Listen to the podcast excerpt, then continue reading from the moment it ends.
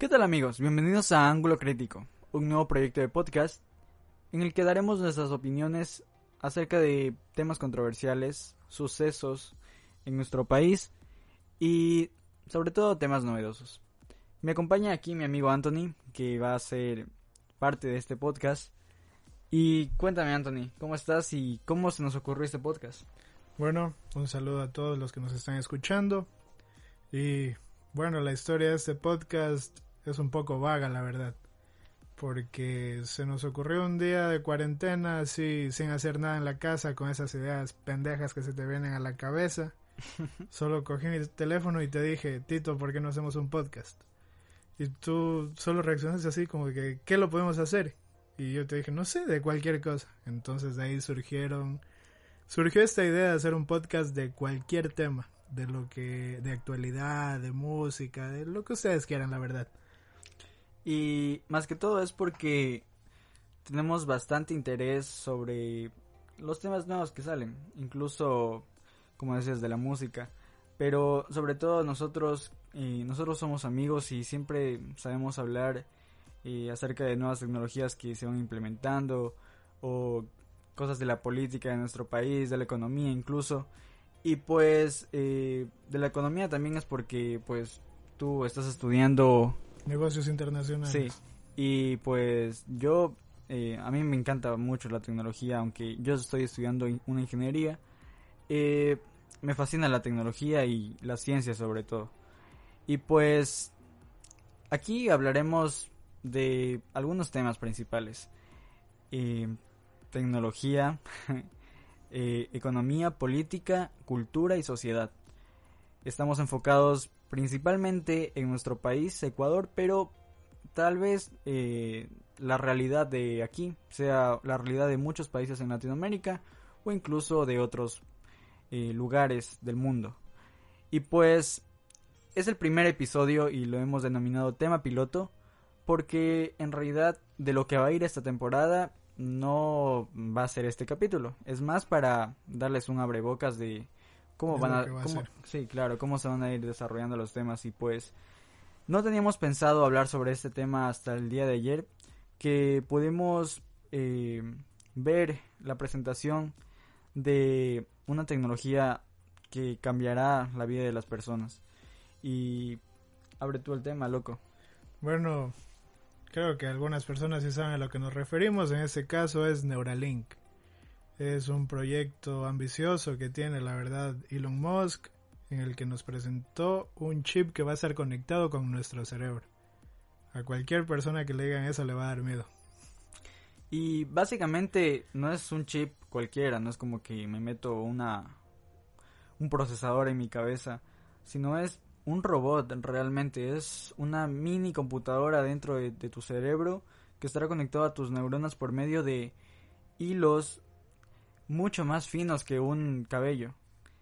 Em, y pues es tan importante este, este acontecimiento que de aquí a unos 10 años vamos a poder tener una relación directa entre tecnología y humanos, una conexión eh, demasiado perfecta, por así decirlo. ¿Y qué, qué implicaciones? Bueno, primero que todo tenemos que ver cómo, cómo, cómo es que se va desarrollando esta tecnología, que comienza en el 2018. Bueno, esta tecnología empieza en el 2018, como decíamos, es un proyecto de Neuralink, de Elon Musk, algunas personas ya lo conocen. Sí, pues para contextualizar un poco, es el eh, fundador, bueno, es el CEO de Tesla, el fundador de SpaceX, el creador de PayPal, em, el CEO de The Boring Company, de Solar City y de Neuralink. Y ya vemos como, como, como hablando un poco de esta persona nos damos cuenta de proyectos exitosos que ha tenido, bueno, todos en sí. Me faltó Starlink. Starlink también. Bueno, pero ahora nos vamos a enfocar solo en Neuralink. Este proyecto lo que según lo que hablaban en la presentación, va a estar conectado directamente a nuestros cerebros y con unos hilos que dijeron en la presentación que eran una décima parte de un cabello humano. Y la máquina que nos va a operar en sí va a ser un robot. Es algo también que me parece sorprendente. Y con las primeras cosas que hicieron, bueno, con los hicieron las pruebas con animales y los hicieron al principio con ratones, con, lo cuales obtuvieron, con los cuales obtuvieron el 85% de éxito. Luego de esto hicieron con cerdos. A uno de estos cerdos lo tuvieron dos meses conectado con el chip y dos meses después se lo sacaron para demostrar que esto no era dañino o que nos podía dejar algún daño en la cabeza y así. Y lo sorprendente de esto era que el cerdo que mostraron en la presentación lo pusieron en una caminadora y podían predecir incluso los movimientos que iba a hacer, cómo iba a mover sus patas, iba a mover su cabeza. Luego de esto lo sacaron de la caminadora, lo pusieron en un área libre y cada vez que su nariz tocaba algún área emitía una señal hacia ese chip y lo que y cada vez que tocaba su nariz en alguna superficie emitía un sonido. Entonces eso fue básicamente la presentación del día de ayer. También eh, pude ver que habían hecho una demostración en la que eh, por medio de este chip en la cabeza de, bueno, en el cerebro de estos cerdos, se podía prácticamente escuchar lo, lo que estaba en el mundo exterior, lo que, lo que estaban hablando ahí eh, en la presentación. Era como que si tuvieran, o sea, pero eran señales que los cerdos captaban por medio de sus oídos y por medio de sus neuronas se enviaba esta, este, esta información al chip y del chip era procesado con un ordenador. Y pues realmente así, para hacerlo de una forma más genérica, simplemente es conectar nuestro cerebro con una inteligencia artificial. Una, como que si tuviéramos una extensión de nuestro cerebro. Pero esto nos va a permitir, eh, como personas, tener muchas ventajas y por ejemplo aplicaciones en la medicina para personas que tengan capacidades diferentes como tetraplégicos eh, que puedan usar eh, algún tipo de prótesis. claro exoesqueletos. Eh, también incluso en la presentación se dijo que los ciegos van a poder ver con este con este chip o sea tal vez con la ayuda de periféricos como cámaras en algún tipo de lentes, pero conectados a este chip se va a poder, la persona va a poder ver, va a poder recobrar la vista. Y no solamente eso, sino que vamos a poder controlar nuestras cosas solo con pensarlo. Y no es una tecnología tan de hoy, 2020. De hecho, yo había visto una una prótesis de una mano en la que la persona controlaba el movimiento de la prótesis. Obviamente no era tan perfecta, pero controlaba un movimiento de, de 360 su mano, eh, movía los dedos, eh, compensarlo, pero tenía un retraso. La persona ah, le, preguntaban, el, el periodista le preguntaba, ¿tú qué sientes para dar este movimiento? ¿O cómo haces para moverlo? Entonces él decía que lo pensaba, y era como que si trataba de mover algo en su cerebro o en su, o en su brazo, era como una conexión nerviosa. Y ahí la máquina respondía, pero tenía una latencia, por así decirlo. Pero con esta nueva tecnología, que es como que una mejora partiendo desde esta base, de una base en la que podemos controlar las cosas con, nuestro, con, nuestro, con nuestra cabeza, con nuestro pensamiento, eh, tiende a ser mucho más rápida incluso de lo que pensamos se podría decir que lo que se ve a futuro es que las cosas se vayan haciendo ya por un poco, o sea, que se note un poco más rápido de lo que pensamos. O sea, antes de pensarlo, eh, ya se realizan las cosas. Y esto simplemente es algo tan inexplicable para la actualidad. O sea, realmente la gente se puede sorprender ni siquiera se puede llegar a imaginar todas las aplicaciones que van va a tener esa tecnología en nuestras vidas. Bueno, y también sobre estos temas médicos de lo que estamos hablando, más allá de las articulaciones, decía que podíamos controlar incluso personas que han tenido daños cerebrales, como por ejemplo el Alzheimer, o incluso personas que tienen problemas de, de depresión o el Parkinson, todo eso podía ser controlado. Y bueno, más de esto se va algo más ambicioso. Incluso él hablaba sobre la tecnología, sobre la inteligencia artificial y quería que nuestro cerebro también tenga esa banda ancha de poder captar toda la información que tenemos en el Internet, poder tenerla solo en ese chip y procesarla a través de la cabeza y cosas así. Y no solamente en el Internet, porque escuchaba el otro día en, una, un documental que la inteligencia artificial va mucho más allá de generar algo que nosotros queremos que se genere. Y pues por parte las personas pueden ver a esto como algo peligroso, sino que esa inteligencia artificial es un procesamiento de datos al infinito. O sea, la, la inteligencia artificial por todo lo que fue aprendiendo en su desarrollo va generando datos, información y tal vez faltarían eh, las capacidades de, de, almacenamiento que tenemos, por ejemplo, un terabyte y una, una memoria de 16 gigabytes, para que una inteligencia artificial termine de generar su información. Y pues esto significa que en nuestro en nuestra vida vamos a poder aprender cosas y tener información en un momento demasiado rápido. Vamos a poder saber nuevos idiomas solo con querer hablar un idioma o saber sobre un tema, solo con querer saberlo.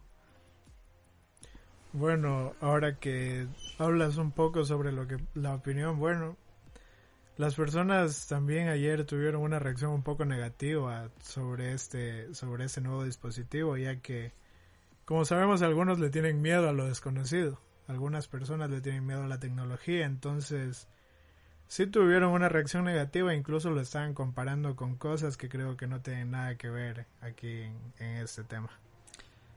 Bueno, y para ser más específico, los comentarios que llovieron en la presentación, eh, bueno, yo la vi en YouTube, y donde la gente comentaba y todo lo que pensaba, algunos decían, uy, qué increíble, vamos a poder hacer esto, vamos a poder ver películas solo en, la, en la cabeza, durmiendo, vamos a poder jugar videojuegos, pero habían otras personas que decían, eso está escrito en la Biblia, nos quieren controlar, el chip de la bestia y pues en realidad pienso que ese tipo de personas son no un obstáculo, pero simplemente son como que un ruido que no no no tiene sentido que esté ahí. Porque esto estas controversias acerca de la la relación con, con la religión o con algún tipo de fuerza que nos quiere controlar por medio de este de, nuevos avances tecnológicos ya viene desde mucho antes con la televisión el celular el 2G el internet el 3G también el 5G que mucha gente mucha gente escuché en mi país Ecuador en mi ciudad Santo Domingo que pensaba que antenas que ni siquiera hay 5G aquí en Ecuador antenas de 3G que estaban en las montañas eran la causa de las enfermedades por todo esto del coronavirus. O sea, decían, chuta, antes que no habían esas antenas, la gente era sana. Y pues va a existir al igual ahora eh, esta controversia de que eso nos va a volver objetos de control eh, para potencias, para gobiernos, que ese es el chip de la bestia, que te vas a ir al infierno por ponerte eso. Y en realidad esta marca, esta empresa Neuralink, lo que busca es una solución para mejorar la vida de las personas. Claro, eso mismo, si es que eres una persona sana, no tienes algún, alguna capacidad especial o de algún tipo, no, no veo la necesidad de ponérselo, la verdad. Pero sí. Porque o sea, yo lo veo como algo para personas que en realidad lo necesitan, como hablábamos de avances médicos, avances tecnológicos, pero o sea, yo me veo una persona, iba a decir un término no exclusivo, bueno, yo me veo como, como, no me veo en la necesidad, la verdad, de ponerme, de ponerme este chip, porque creo que... Pero imagínate lo que, lo que comentaban y fue bien gracioso Imagínate abrir tu Tesla o traerlo, llamarlo solo pensando. O prender las luces de tu casa solo pensándolo. Pero si nos vamos ya por ese lado, te diría que sí. Pero si nos vamos por un lado así como hablaban ayer, más del lado médico para ayudar a personas, yo no me veo en la necesidad, la verdad. Claro, eh, realmente el proyecto no es que el próximo mes ya lo van a comercializar. De hecho, eh, incluso necesitan muchos permisos. Claro, de hecho está en la está en una fase beta y está denominado como el prototipo 0.09, o sea, ni siquiera está el prototipo 0.1, ya que necesitan de mucha más gente. Ahora mismo están trabajando 100 personas entre ingenieros, eh, ingenieros biomédicos, eh, programadores y pues necesitan, Elon decía en la, en la, en la, en la presentación, decía que necesitaba 10.000 personas para que este proyecto ya pueda llegar a, nuestras vidas. y el, realidad. Claro, y el primer enfoque va a ser el enfoque médico, mejorar la calidad de vida de las personas que tienen enfermedades. Incluso yo estaba pensando un poco que con esto nuestra nuestro chip, nuestro la información que va a poder recibir este chip también nos va a poder detectar enfermedades que podamos estar teniendo. Por ejemplo, el cáncer, hay muchas de las veces en las que es silencioso y la persona se da cuenta que tiene cáncer cuando le comienza a doler y tal vez ya es demasiado tarde para, para sanarlo, para tratar de curarlo. Y va a ayudar mucho a esto. Y luego, obviamente, se van a ir generando más propuestas de aplicaciones en las que podremos usarlas para el entretenimiento, para la creación de contenido eh, y para mm, ciertas cosas que, chuta, diría que tal vez nos vuelven un poco más sedentarios, sedentarios como, chuta, manejar un carro con la mente. Y eso del sedentarismo lo vemos desde la domótica, la verdad. Personas que ya pueden controlar sus casas solo con comandos de voz o incluso incluso los carros que ya se manejan solos. sí. Y pues ¿tú crees que con todo esto el ser humano deja de tener importancia? O sea, imagínate, ya tenemos robots que el robot, el, la persona principal, bueno, la persona no es, sino el elemento principal para que todo esto sea posible en una persona va a ser un robot el que va a realizar la operación. Un robot opera, un robot que opera, un doctor, un robot. Verás, con respecto a lo que dices, yo pienso que a futuro ya solo vamos a solo van a servir personas en realidad preparadas, porque si no aportas nada a la sociedad, no haces algún avance científico, yo creo que no vas a servir. No vas a tener que trabajar, las máquinas van a hacer todo por ti, pero incluso necesitan personas que programen o armen esas máquinas. Claro. Porque las máquinas no pueden programarse por sí solas o no pueden armarse por sí solas. Tal vez puedan armarse por sí solas, pero ya programarse necesitan ya creo de alguna persona.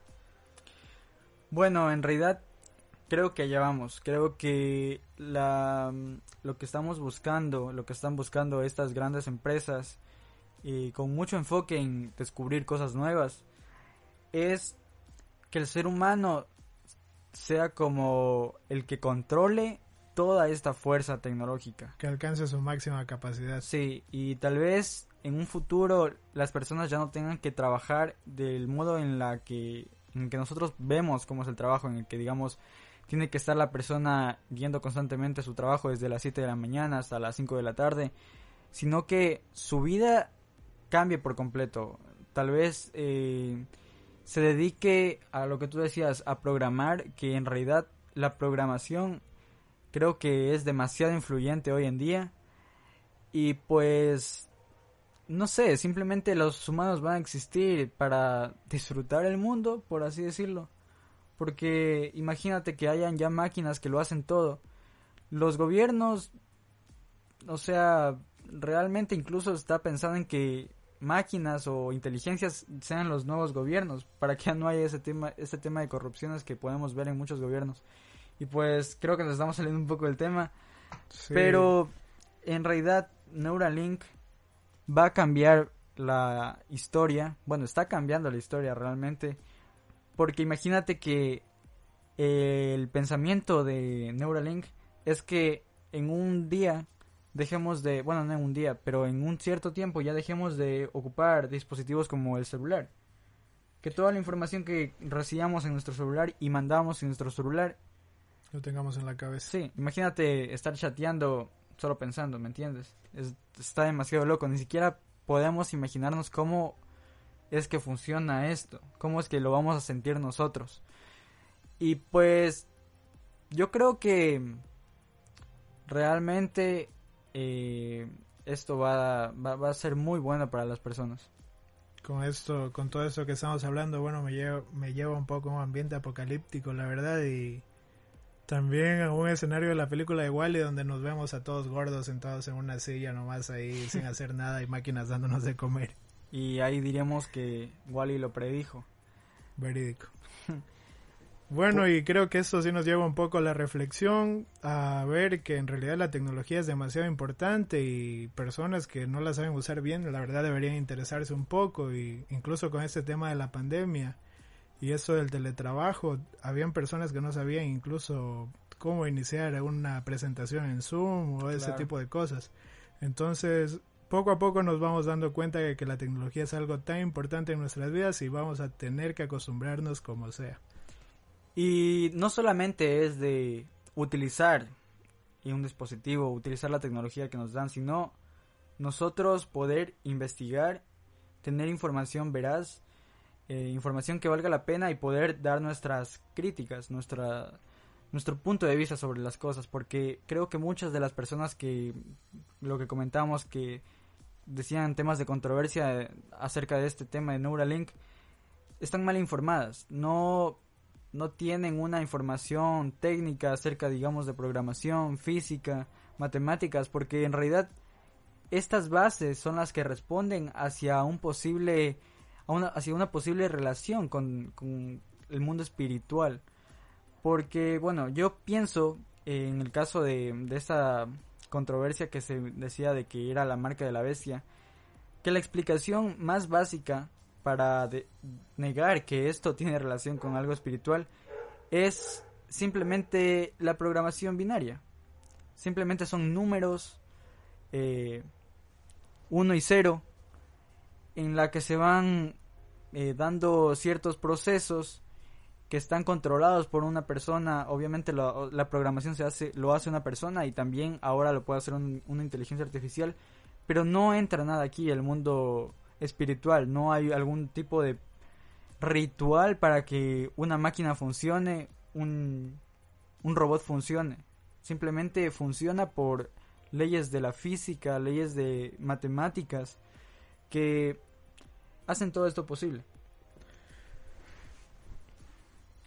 No, y pues eh, en realidad de esto va nuestro, nuestro podcast para concluir. Vamos a ir tratando de que las personas que están a nuestro alrededor, en, nuestra, en nuestro entorno como ciudad, como país, o también como el mundo, tengan un poquito más de información que les sirva para poder eh, dar una opinión súper buena. Y no simplemente eh, la idea es que nos escuchen a nosotros, sino que tal vez con, con, la, con la información que les demos tengan curiosidad por aprender mucho más. Bueno, y creo que ese capítulo la verdad ha estado bastante interesante para ser el primero y más adelante ya vamos a tener algunos invitados si es que es posible. Hablaremos un poco de política y con respecto también a lo que es nuestro país, ya que ya se vienen las elecciones y toda la gente está pensando un poco en eso. Sí, y pues nada, ya eh, vamos a finalizar y esperamos que les haya gustado, les haya entretenido y no se olviden de compartirlo con sus amigos, con sus familiares y darle un like. Muchas gracias. Hasta luego.